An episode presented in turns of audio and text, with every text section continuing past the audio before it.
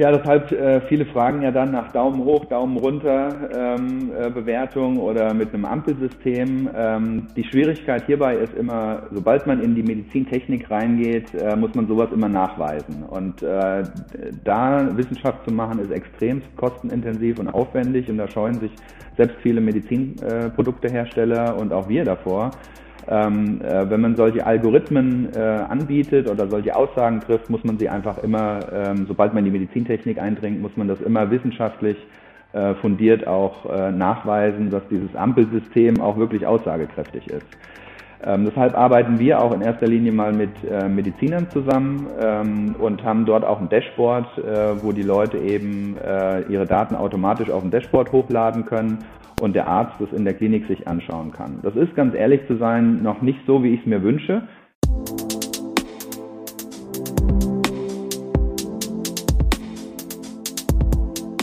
Herzlich willkommen zum Podcast Digitaler Puls, zum gleichnamigen Buch ähm, von Nils Seebach und mir. Wir haben in den letzten zwei Jahren, als wir das Buch geschrieben haben, unheimlich viele Experten interviewt und möchten diese Tradition in diesem Podcast weiterführen.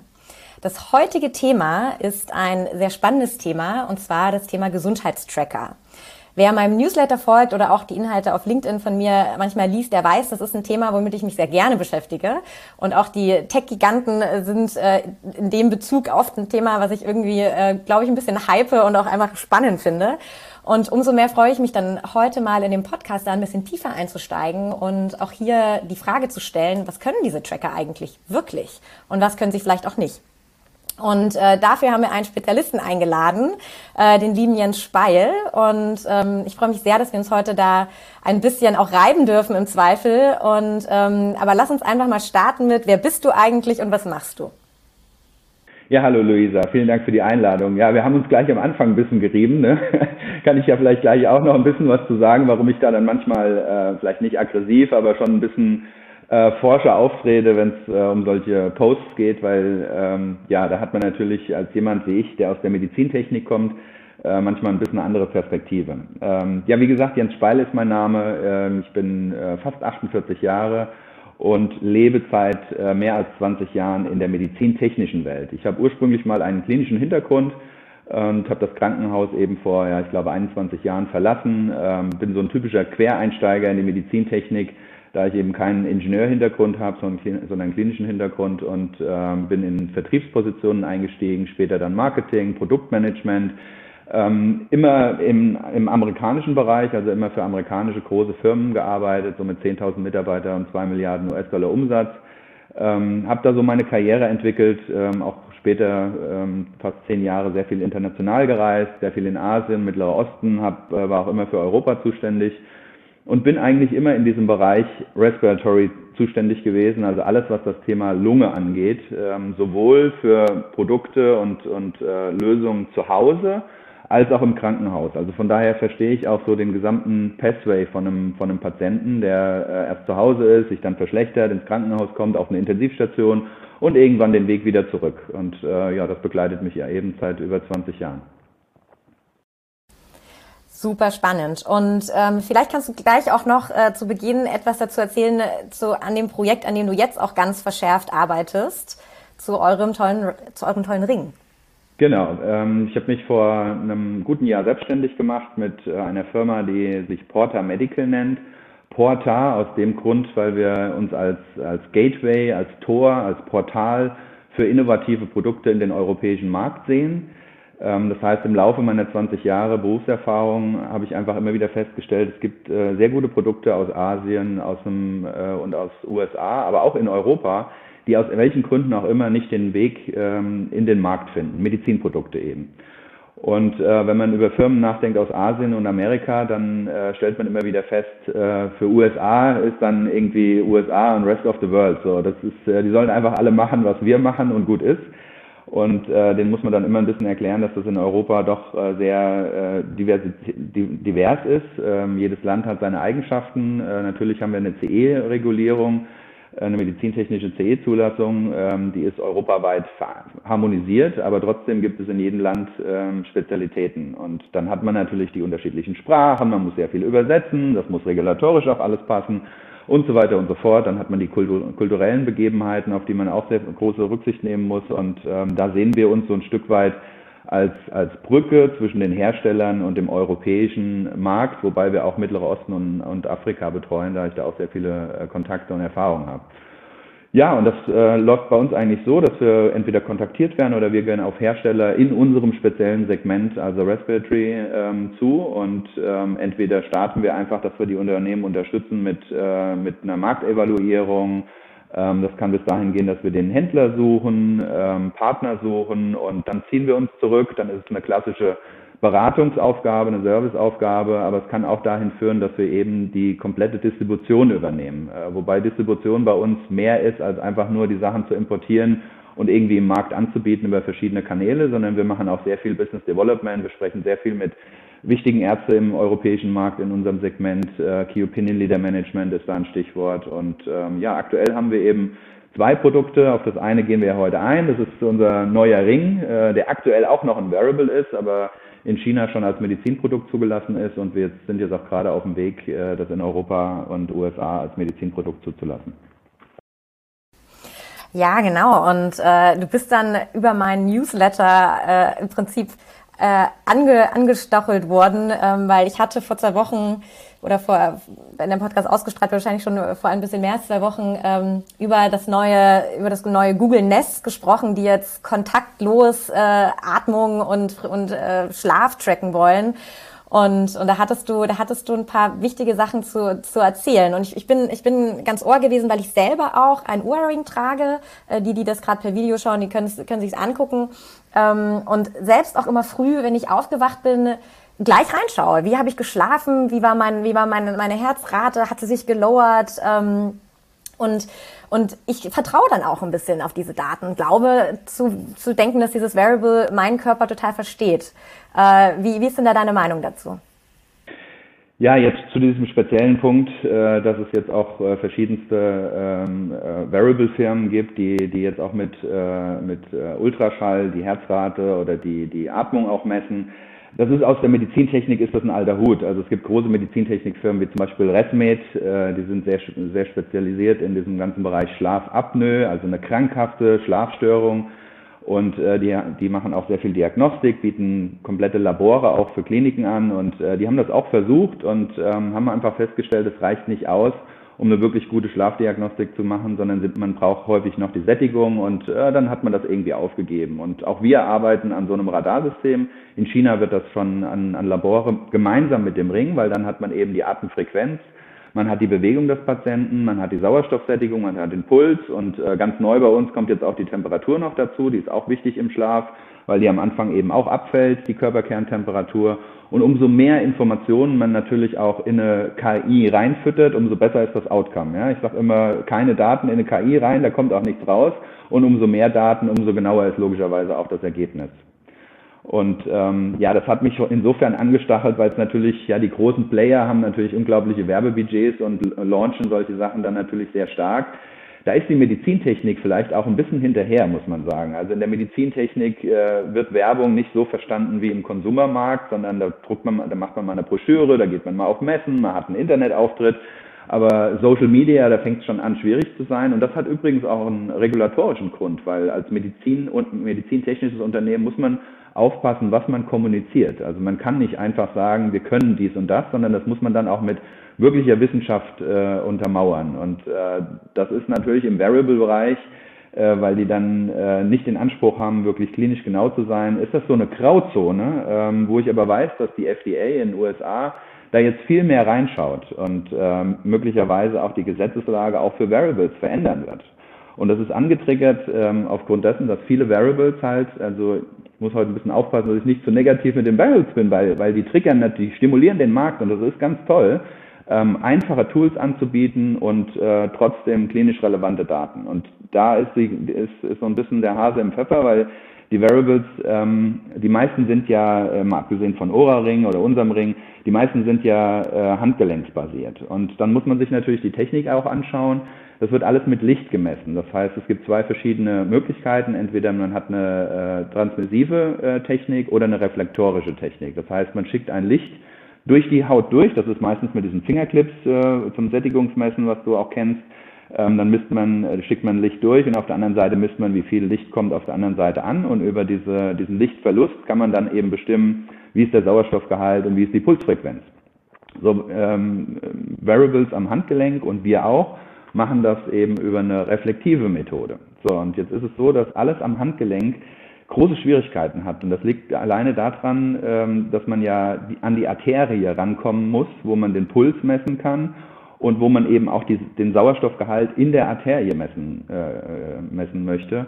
Und am Handgelenk ist es eben so, dass die Arterien an den Außenseiten verlaufen, die Uhr sitzt aber in der Mitte. Also das heißt, sie haben große Probleme, mit dem Licht in die Arterie einzudringen. Und äh, ein weiterer wichtiger Punkt ist, dass die, äh, dass die Lichtsensoren sehr eng an der Haut und sehr stabil aufsitzen müssen. Und das ist natürlich am Handgelenk mit einer Uhr auch sehr schwierig, weil äh, keiner möchte die Uhr knalleng am Handgelenk tragen. Und dann hat man immer das Problem, dass es zu einem sogenannten Shunting kommt. Das heißt, äh, es kann Licht am, zwischen Sensor und Haut vorbeischeinen in die Umwelt sozusagen und dann geht dieses Licht verloren. Und reflektiert dementsprechend auch nicht. Und dementsprechend ist die reflektierte Messung einfach, äh, kann falsch sein. Genauso Bewegung. Ähm, ich habe das äh, bei einer sehr bekannten Uhr, will die Marke jetzt nicht nennen, aber die jetzt halt auch eben gerade Sättigung gelauncht hat, ähm, hört man immer wieder, sobald man die Uhr ein bisschen hin und her bewegt, bricht die Messung ab. Und das ist ein weiterer wichtiger Faktor, weil man muss verstehen, dass ähm, Vitalzeichen ähm, unterschiedlich reagieren. Also Blutdruck als eines der wichtigen Vitalzeichen zum Beispiel ähm, wird aus der physiologischen Sicht stabil gehalten, weil man braucht einen bestimmten Druck im Gefäßsystem, um das ausreichend Blut auch in die Peripherie, also in die Finger und in, die, in, die, in, die, in den Fuß, in die Zehen, so also als das entfernteste vom Herzen, ähm, dass dort auch ausreichend Blut und mit dem Blut ausreichend Sauerstoff in die Zellen transportiert wird. So, dieser Blutdruck wird eigentlich relativ stabil gehalten. Deshalb müsste man Blutdruck vielleicht gar nicht mal so unbedingt kontinuierlich messen. Das ist aus mancher Sicht zwar auch spannend, aber dann gibt es Vitalzeichen wie den Puls und die Sättigung, die variieren sehr stark durch den Tag. Also wenn du jetzt eine Treppe hochgehst, hast du eine andere Sättigung, als wenn du jetzt so ruhig sitzt.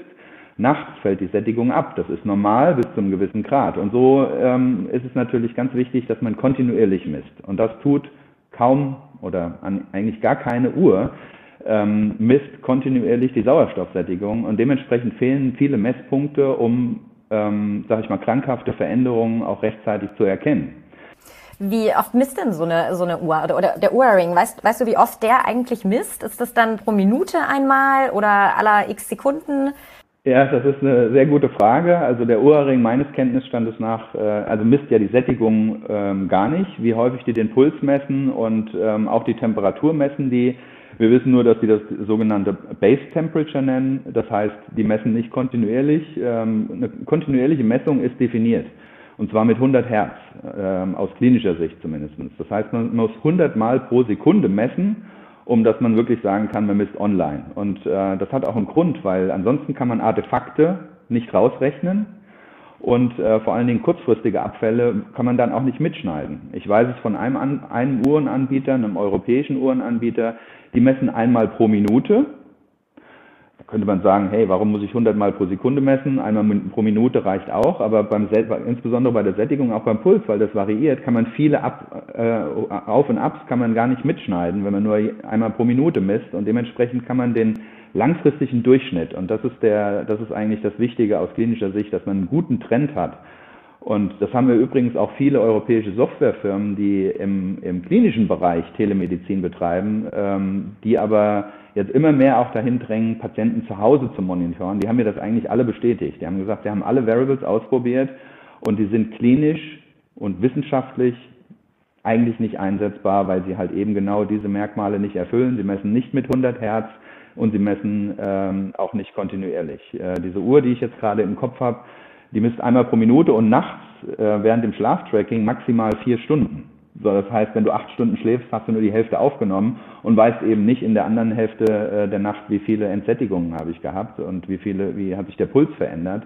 Und dementsprechend ist es einfach äh, ungenügend. Das muss man einfach so ganz äh, deutlich sagen. Und woran liegt das? Ist das dann ein Akkuproblem oder ist es so komplex, dass, dass Sie das nicht hinkriegen? Ja, umso häufiger man, umso mehr Messpunkte man hat, umso mehr Batterieleistung. Und das wäre, wenn man jetzt, äh, wenn du mich fragst, was ist eigentlich einer der negativen Punkte an unserem Circle Ring, ähm, dann ist es tatsächlich die Batterieleistung, weil unser Ring hält zwischen 10 und 16 Stunden, ähm, äh, je nachdem, welches Tracking man macht. Tagsüber werden weniger Daten aufgenommen, nachts mehr und dementsprechend kann er tagsüber äh, äh, länger halten und, und nachts kürzer. Wir arbeiten an der Batterieleistung, aber wenn du dir so einen kleinen Ring anguckst, kannst du dir vorstellen, wie klein die Batterie da drin sein muss. Und das ist tatsächlich eine Herausforderung für uns. Deshalb fokussieren wir uns auch primär mal auf, äh, auf die Nacht. Da reicht die Batterie aus und äh, wir sind trotzdem sehr klinisch genau, ähm, so dass wir auch, äh, wie gesagt, in China schon die Zulassung haben. Man sagt immer so, ja, die Chinesen, was die da machen, aber mittlerweile äh, ist die, die nennen das auch FDA, also die chinesische FDA ist äh, mittlerweile anspruchsvoller als CE-Zulassung und auch amerikanische Zulassung. Ähm, ist vielleicht auch ein bisschen Protektionismus, um äh, Markteindringer von, von außen, aus den USA und aus Europa, da ein bisschen außen vor zu behalten. Aber ähm, ja, genau, das, äh, deshalb sind wir sehr zuversichtlich, dass wir das für Europa äh, in den nächsten vier bis sechs Monaten auch bekommen. Es wäre ja eigentlich ideal, wenn, äh, wenn wir so in irgendeiner Form diese Tracker in unseren Alltag integrieren könnten und dann auch mit diesen Daten zum, zum Arzt gehen könnten und sagen können, lieber Arzt, hier sind meine Daten, schau doch mal drüber und, und gib mir doch mal eine Einschätzung. Ähm, weil auch gerade ich habe das Problem, wenn ich in mein Dashboard gucke und jetzt weiß ich, das ist noch nicht einmal wirklich akkurat, was ich da sehe, kann ich diese Daten auch gar nicht interpretieren. Ja, da sehe ich dann irgendwas mit meinem äh, Herzfrequenz ist so und mein Puls ist irgendwie da gewesen. Aber eigentlich kann ich auch selber gar nicht wirklich bewerten, ob das gut oder schlecht ist. Das heißt, man müsste ja eigentlich irgendwie dahin kommen, dass diese Daten auch extrahierbar sind für einen relevanten äh, Menschen, der es wirklich einschätzen kann. Oder heißt, oder würdest du sagen, wir brauchen eigentlich eine AI, die dann mit dem Kunden kommuniziert oder mit dem Konsumenten kommuniziert und ihm Empfehlungen gibt? Ja, deshalb äh, viele fragen ja dann nach Daumen hoch, Daumen runter ähm, äh, Bewertung oder mit einem Ampelsystem. Ähm, die Schwierigkeit hierbei ist immer, sobald man in die Medizintechnik reingeht, äh, muss man sowas immer nachweisen. Und äh, da Wissenschaft zu machen, ist extremst kostenintensiv und aufwendig und da scheuen sich selbst viele Medizinproduktehersteller und auch wir davor. Ähm, äh, wenn man solche Algorithmen äh, anbietet oder solche Aussagen trifft, muss man sie einfach immer, ähm, sobald man in die Medizintechnik eindringt, muss man das immer wissenschaftlich äh, fundiert auch äh, nachweisen, dass dieses Ampelsystem auch wirklich aussagekräftig ist. Ähm, deshalb arbeiten wir auch in erster Linie mal mit äh, Medizinern zusammen ähm, und haben dort auch ein Dashboard, äh, wo die Leute eben ihre Daten automatisch auf dem Dashboard hochladen können und der Arzt das in der Klinik sich anschauen kann. Das ist, ganz ehrlich zu sein, noch nicht so, wie ich es mir wünsche. Arbeit, deshalb arbeiten wir auch da mit professionellen Softwarefirmen. Wir haben gerade ein großes Projekt in Portugal zum Beispiel laufen mit einer französischen Softwarefirma, die sehr viel Telemedizin und im E-Health-Bereich aktiv ist. Die haben dort den Auftrag vom Gesundheitsministerium bekommen, im Zusammenhang mit Corona, also Covid-19-Patienten, äh, ähm, Post Covid ähm, oder Long-Term-Covid ist ja jetzt auch ein äh, ganz großes Thema, weil die Leute halt häufig dann langfristig Lungenschäden bekommen und die möchte man zu Hause überwachen. Da arbeiten wir mit solchen Firmen zusammen, die da softwareseitig einfach besser sind. Wir sehen uns da momentan eher als den Hardwarehersteller.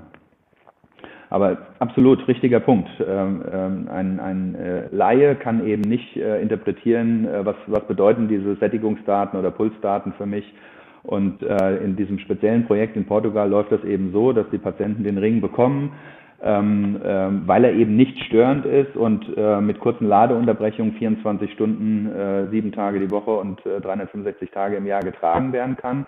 Und äh, mit diesen 100 Hertz, und das ist natürlich was, wo Softwareleuten äh, äh, die, die Augen aufgehen und äh, die fangen an zu träumen, weil umso mehr Daten, umso genauer wird die KI natürlich auch. Und umso mehr kann man erkennen, ist er jetzt eine Treppe hochgelaufen aufgrund von Bewegungsdaten noch. Wie hat sich die Sättigung dann verändert? Ist er unter Belastung? Fällt er aus der Norm raus und hat einen zu großen Sättigungsabfall und einen großen Pulsanstieg? Und dann kann man natürlich auch medizinisch viel, viel besser reagieren. Und äh, da ist es so, dass diese Daten alle auf einem Dashboard zusammenlaufen, auch über eine App. Die Patienten haben eine App, wo sie auch nochmal Gewicht eintragen können, äh, Temperatur und so weiter. Oder wie habe ich geschlafen? Oder wie fühle ich mich heute? Verschiedenste Informationen laufen da zusammen, werden an ein Dashboard weitergegeben, äh, wo es eben über eine KI analysiert wird. Und weil, wenn man sich vorstellt, man hat da Hunderttausende von Patientendaten, da kann kein Mensch ohne eine KI mehr die Daten sich anschauen, mit einem Filter setzen, kann man da vielleicht noch arbeiten, aber das ist nicht äh, effizient genug. Und da sind wir natürlich äh, der Entwicklung im KI-Bereich sehr dankbar.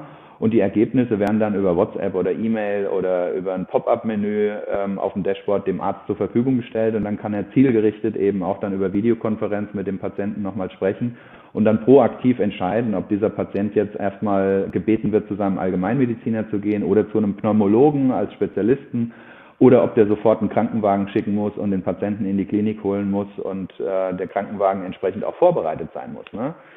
So, ja. Das, das, das bringt mich zu der Frage, also ich habe jetzt gelernt, äh, mein Oura-Ring, der misst eigentlich gar nicht wirklich akkurat. Sauerstoff kann ich sowieso komplett knicken, am Handgelenk äh, maximal ungeeignet. Ähm, aber trotzdem platzieren sich ja die Techies so, dass sie, dass sie sich eher wie ein Medizingerät platzieren. Ja, sie, sie nennen sich nicht Medizinprodukt, aber sie in ihrem, in ihrem Marketingauftritt behaupten sie ja schon, dass sie der Gesundheitsbegleiter sind etc.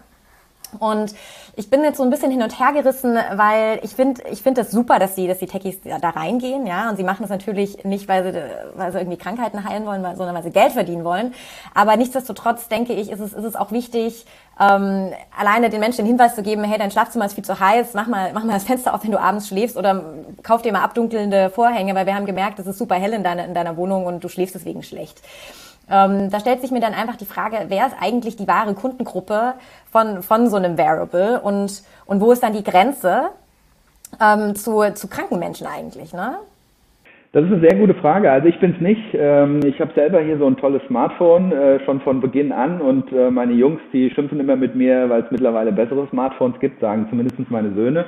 Und warum ich dann nicht mal wechsle. Ähm, äh, ich denke viel auch darüber nach, was Werbung eigentlich mit, mit uns macht. Ich bin natürlich ein technisch und klinisch getriebener Mensch, von daher analysiere ich vielleicht ein bisschen mehr als der klassische Konsumer aber bin dann trotzdem auch an dieser Marke hängen geblieben. Aber der Grund ist weniger die, die, die gute Performance, sondern einfach äh, die Usability. Ich habe mich da so dran gewöhnt, dass ich mich schwer tue zu wechseln. Ähm, also Marketing spielt hier eine große Rolle und äh, was mich, und deshalb reagiere ich auf solche Posts dann manchmal zickig, weil das wird dann so dargestellt, als wäre das alles schon perfekt und es ist weit davon entfernt, perfekt zu sein. Also ich lese immer mehr Studien, ähm, und auch äh, äh, Reports von, von Medizinern, die halt einfach sagen, wir haben immer mehr Patienten, die mit Informationen aus den Variables zu uns kommen und sagen, mein EKG an meiner Uhr hat äh, mir was angezeigt. Und die kommen dann in die Klinik und der Arzt sagt, nein, es ist alles in Ordnung. Ähm, oder die Sättigung ist eingebrochen äh, und äh, die gehen dann in die Klinik das richtet ja auch einen Schaden an. Also monetär zumindest. Wenn die Leute mit falschen Werten in die Klinik gehen und machen sich Sorgen und umgekehrt auch genauso, wenn jetzt die Variables äh, Auffälligkeiten nicht erkennen, der Mensch sich aber auf das Variable verlässt, ähm, dann kann auch ein sehr großer Schaden entstehen, dass nämlich jemand zu spät zum Arzt geht, weil das Variable vielleicht, un vielleicht unerkannt äh, äh, irgendwelche äh, Informationen vermisst und dementsprechend der Patient denkt, ach, mein Variable zeigt an, es ist alles in Ordnung, dabei ist nicht alles in Ordnung. Ganz großes Problem, absolut. Also ist ja im Prinzip der gesunde, junge, nicht rauchende Kunde eigentlich ideal für ein Variable. Und ähm, das, das hattest du in unserem letzten Gespräch auch so gesagt und das äh, ist bei mir eingeschlagen äh, wie ein Blitz. Natürlich ist das so, ja. Ich bin selber ein junger, gesunder Kunde, äh, ich bin fit und ja, ich, ich möchte ein bisschen was über meine Gesundheit wissen, aber es ist nicht lebenskritisch für mich. Und ich glaube, da muss man dann auch die Grenze ziehen äh, zu einem eben einer Apple Watch oder etc., zu einem wirklichen Medizinprodukt. Und ich glaube, Du hattest auch jetzt erwähnt, ähm, mit einem Telearzt, der dann äh, auch einen Notarzt rufen kann, wenn er, wenn er in die Daten reinschaut. Ich glaube, wir brauchen perspektivisch schon da eine Verbesserung. Ja? Also Menschen, die krank sind, die, die sollten dann im Zweifel keine Apple Watch mehr tragen. Das ist dann auch okay. Da gibt es genug gesunde Menschen, die das machen und damit Spaß haben. Und die brauchen aber eigentlich Produkte, die denen wirklich helfen, die wirklich Risiko abschätzen können, die dann auch mit den interoperabel mit den Leistungserbringern kooperieren können, äh, kommunizieren können. Und, und ich frage mich da manchmal so, warum gibt es eigentlich noch nicht? Warum gibt es denn nicht ähm, für Parkinson-Patienten so, so Handschellen und Ringe, die, damit, damit die Mobilität gemessen werden kann und dann rapider Abfluss, äh, Ab, Abfluss, rapider Absturz irgendwie rechtzeitig gesehen werden kann? Ja, die kommen auch nur einmal im Jahr zu, ihr, zu ihrem Parkinson-jährlichen ähm, Treatment. Woran liegt das? Wieso, wieso kann so ein MedTech, wieso gibt es da so wenig MedTech-Firmen, die wirklich nah am Patienten sind? Die gibt es. Äh, es gibt all das, was du jetzt gerade äh, gefordert hast, das gibt es schon. Man, man liest es halt nicht auf LinkedIn oder auf Facebook oder in den einschlägigen äh, Variable-Pressegeschichten. Äh, da liest man darüber nicht, weil das sind halt alles ähm, sehr, Medizintechnik ist ein sehr konservativer und äh, ein sehr äh, chinanter, äh, chinantes Business, sag ich mal. Also die Leute treten nicht so gerne in die Öffentlichkeit und reden darüber, was sie haben, sondern sie gehen in erster Linie dann mal auf Altenheime zu, wenn, wenn man gerade jetzt mal äh, Parkinson anspricht, die Gefahr, dass solche Menschen, die ja jetzt von Pflegekräften nicht dann 24-7 äh, beobachtet werden, sondern die sind alleine in ihrem Zimmer, ähm, sind die aus dem Bett rausgefallen, sind die gerade auf dem Weg zur Toilette und sind umgefallen und all solche Sachen. Ähm, da gibt es Kamerasysteme, da gibt es ähm, auch über Ultraschallsysteme, die sehr gut auch über KIs erkennen können, ob der Patient jetzt auf dem Boden liegt, weil er gerade äh, Gymnastik macht oder ist er tatsächlich hingefallen. Also das gibt es alles schon. Es gibt auch ähm, da Uhrensysteme, äh, wobei mit auch da wieder am Handgelenk, deshalb äh, wir haben ja auch einen Accelerometer, äh, in, in, in, äh, sogar in sechs Richtungen messen wir die Bewegung, aber äh, wir tun uns dann immer noch schwer im Schlaf das zu definieren, ob, ob ich jetzt auf dem Rücken liege, ist wichtig oder auf der Seite. Aber das kann ich natürlich, wenn ich, die, wenn ich das an der Hand messe, weil da ist zu viel Bewegung drin, kann ich da selbst mit einer guten KI dann doch nicht klar erkennen, ob, ob ich jetzt auf dem Rücken liege oder auf der Seite. Und ähm, äh, es hat nach wie vor technische Limitationen, ähm, aber auch äh, das Reimbursement ist nicht zu unterschätzen. Wenn du jetzt mit so einem Tool auf ein Altenheim zugehst, dann sagen die, das ist ganz fantastisch, aber wer bezahlt mir das? Die Krankenkassen übernehmen es nicht, ähm, äh, die, die Altenheimbetreiber nehmen nicht, nicht genug Geld ein. Also wäre die Frage, wer zahlt diesen zusätzlichen Schutz für den Patienten? Entweder müsste man dann mehr privat zahlen, das ist in den USA ist das üblich, wenn man dann so ein Tool für seine Großeltern im, im, im Altenheim eingebaut haben möchte, dann zahlt man einfach diese, ich sag mal 1500, 2000, 3000 Dollar. Aber in Europa sind wir natürlich auch gewohnt, dass alles von entweder vom, vom, vom Ministerium übernommen wird oder wie bei uns in Deutschland äh, von den Krankenkassen übernommen wird. Äh, das ist übrigens auch nach wie vor für uns eine Herausforderung, weil wir den Ring äh, momentan nicht im klassischen Reimbursement haben, weil dazu müsste es ein Medizinprodukt sein, sondern es ist ein Privatzahler Variable und ähm, selbst wenn die Leute den Messdaten mit unserem Ring äh, großes Vertrauen schenken, sagen sie natürlich trotzdem 300 Euro für so einen Ring. Hm, bin ich bereit, das zu zahlen? Da gibt es natürlich Leute, die, äh, sag ich mal, äh, mehr als äh, 50.000 Euro im Jahr verdienen, die sagen, okay, das ist es mir wert. Aber es gibt natürlich auch Leute, die deutlich weniger verdienen und die sagen, nee, das soll mal schön die Krankenkasse übernehmen. Und ähm, da ist, ist so diese Mentalität bei uns für, ich zahle gerne mehr für meine Gesundheit, die ist einfach in, in Europa noch nicht so angekommen. Hm. Ja, ich meine auch vor allem ältere Menschen, die, die haben auch im Zweifel gar nicht das Kapital, um sich sowas zu leisten und kommen auch im Zweifel gar nicht an, an diese Wissensquelle heran. Also du sagst, es gibt, es gibt schon viele äh, solche Geräte, aber ich selbst, ähm, und ich bin ja sehr aktiv in diesem Markt, kenne dann anscheinend doch sehr wenig. Und, ähm, und das, das finde ich schade und, und da muss man auf jeden Fall was tun. Ich weiß, dass auch die Hil der Hilfsmittelkatalog wurde ja gerade erst abgedatet und auch digitalisiert. Das, das, das heißt, eigentlich, was wir brauchen, ist mehr Unternehmen, die es machen, die kundenorientiert arbeiten, die auch vielleicht Marketing noch ein bisschen mehr ausrichten, sodass der Patient selbst davon überhaupt mal Wind bekommt. Ja.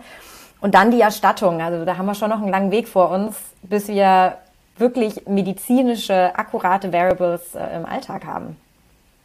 Ja, und dann kommt natürlich auch dazu ähm, äh, jetzt der Wechsel von MDD zu MDA. Äh, die Zulassungsprozesse sind deutlich äh, stringenter geworden. Ähm, du hast jetzt Hilfsmittelkatalog auch erwähnt. Äh, da muss man ja dann zusätzlich nochmal einen Prozess durchlaufen, selbst wenn wir die medizintechnische Zulassung bekommen hat, muss man es nochmal als Hilfsmittel, wenn es für den Homecare-Bereich äh, dann gewünscht ist, muss man nochmal sich in diesen Katalog aufnehmen lassen. Das ist ein bisschen leichter, wenn man ein Tool hat, was schon ähm, etabliert ist und im Katalog drin ist und man ist nur neu und hat zusätzliche Feature und eine gewisse Innovation, dann kommt man da leichter rein, dann dauert das drei, drei vier Monate oder ein halbes Jahr, dann kann man da drin sein und das, äh, das ist durchaus managebar. Aber wenn man jetzt eine wirkliche Innovation, was neu ist, dann tun sich auch da die zuständigen Stellen ähm, sehr schwer, sowas aufzunehmen, weil man natürlich auch, das System ist überlastet, auch finanziell überlastet und äh, sowohl die Krankenkassen als auch die zuständigen Stellen für die, für die Hilfsmittelkataloge wissen natürlich genau, wenn ein neues Tool kommt und es ist verschreibbar, dann wird es auch verschrieben und dann äh, steigen natürlich die Kosten. Und dann hat man historisch auch Erfahrungen gesammelt, äh, dass da durchaus auch äh, Kosten stark explodieren kann. Und ähm, dann hat man natürlich auch, äh, es spricht keiner so offen aus wie ich jetzt vielleicht, aber ähm, da haben natürlich die entsprechenden Stellen auch ein bisschen Bedenken vor und ähm, da werden manche Dinge vielleicht auch geblockt. Hört sich jetzt ein bisschen unfair an. Auf der anderen Seite ist der große, das hat man vorhin schon besprochen, der die große Hürde ist, wenn man in diese Kataloge mit einem komplett neuen Konzept rein möchte, dann muss man einfach Wissenschaft machen und äh, das ist sehr aufwendig. Das ist sehr aufwendig. Also haben uns die ähm, die evidenzbasierte Medizin, die, die ich auf der einen Seite komplett unterstütze, ähm, hat uns aber auf der anderen Seite auch sehr, sehr viel Innovationskraft genommen. Ähm, und äh, es ist gerade in Bereichen, die Nischen sind, ausgesprochen schwierig, die Menge an Daten zuverlässig zu sammeln, um dann eine evidenzbasiert oder eine, eine Evidenz in einer guten Studie zu erzeugen. Das ist ausgesprochen schwierig in Nischen. Ja, das ist immer wieder die Krux, äh, die auch, auch viele Startups eigentlich im Healthcare-Bereich haben, dass, dass sie einen so lang, eine so lange Periode im Prinzip vorfinanzieren müssen, bis sie die ganzen Zertifizierungen haben, bis sie irgendwo in einem Register drinstehen. Die, also auch bei Digas ist das ja genau das gleiche Problem. Ähm, und das, das ist eine Hürde, die, wo ich auch selber noch nicht so richtig weiß, wie wir es lösen. Es gibt natürlich Investoren, die auch umdenken inzwischen und, und äh, solche Unternehmen unterstützen. Von daher kann ich vielleicht nur nochmal den Appell jetzt auch an unsere Hörer geben. Schaut euch doch mal äh, den Ring an. Äh, Jens, wo findet man den denn gleich nochmal? Zum Abschluss vielleicht. Und, und wer sich leisten kann und Lust hat auf wirklich gute Daten, ähm, wo, wo muss er denn da anklopfen bei euch? Genau, wir haben äh, einen Consumer-Webshop, äh, der, den findet man unter www.mycircle.de, also Circle wird C-I-R-U-L geschrieben. Und äh, dort kann man sich den Ring auch käuflich erwerben. Wir haben auch eine Hotline-Nummer.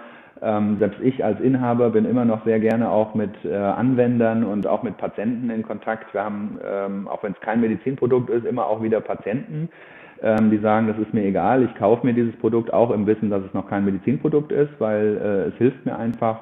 Und ähm, ja, genau, man kann uns auch telefonisch dann erreichen und einfach äh, über noch mehr Details, über die wir heute nicht die, für die wir heute nicht die Zeit haben zu sprechen, ähm, kann ich auch gerne nochmal beraten.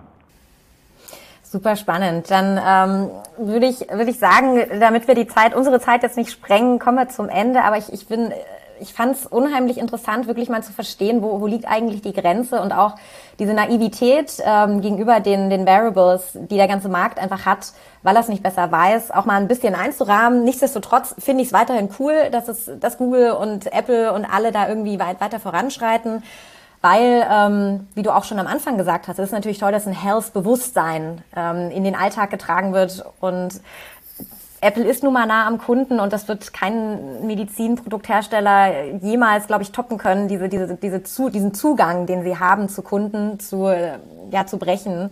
Von daher vielleicht kommen ja auch in Zukunft neue Kooperationen zustande zwischen einem Google oder einem, einem MedTech-Hersteller. Ich glaube, das könnte auch ein Weg in die Zukunft sein. Ähm, ansonsten muss man sich einfach bewusst sein, hey, ich bin jung und gesund und da ist eine Apple Watch cool, ich habe Parkinson, da, da sollte man vielleicht andere Medizinprodukte Genau, oder auch gerade chronische Lungenerkrankungen, da würde ich sagen, da haben diese ganzen Variables äh, eine große Limitation. Ähm, nichtsdestotrotz stimme ich dir völlig zu. Die treiben natürlich auch die medizintechnischen Hersteller so ein bisschen vor sich her, weil sie immer mehr in diesen Bereich reindrängen, auch wenn sie noch nicht so gut sind, wie es klinisch gefordert wäre ähm, und gefordert wäre, um eine medizintechnische Zulassung zu bekommen. Ähm, aber schauen wir mal. Ich meine, diese Leute bei Google, die haben äh, ziemlich viel Power, was, äh, was das Geld angeht. Und ähm, die, die haben natürlich auch Mediziner eingestellt und Leute, die sich regulatorisch und von den, aus, den, aus den legalen Aspekten äh, immer mehr damit beschäftigen. Schauen wir mal, vielleicht überrennen die uns äh, dann doch noch irgendwann. So wie, wie in vielen anderen Bereichen. Ja, super spannend. Dann äh, Jens, vielen lieben Dank für die ganzen Insights. Und ähm, ich, da, ich teste den, den Circular Ring auch gerade neben meinem Aura Ring und bin total begeistert und äh, freue mich auch schon sehr auf die Daten, ähm, was ich daraus vielleicht noch Neues lernen kann. Also vielen Dank, dass ich da. Muss ich vielleicht noch zu sagen, du kannst nicht eins zu eins vergleichen. Ähm, der Ohrring misst ja primär mal die Schlafstadien, äh, misst die Heart Rate Variability, wobei man da auch, und das ist auch ein interessanter Punkt, wir wollen es jetzt nicht überspannen, aber vielleicht das noch abschließend, ähm, da ist ein Unterschied, ob ich die Pulsratenvariabilität messe, was diese Tools eben messen, oder ich messe die Heart Herzratenvariabilität. Die Herz für die Herzratenvariabilität muss ich im Prinzip ein EKG äh, äh, bestimmen und äh, das misst der URA eben nicht.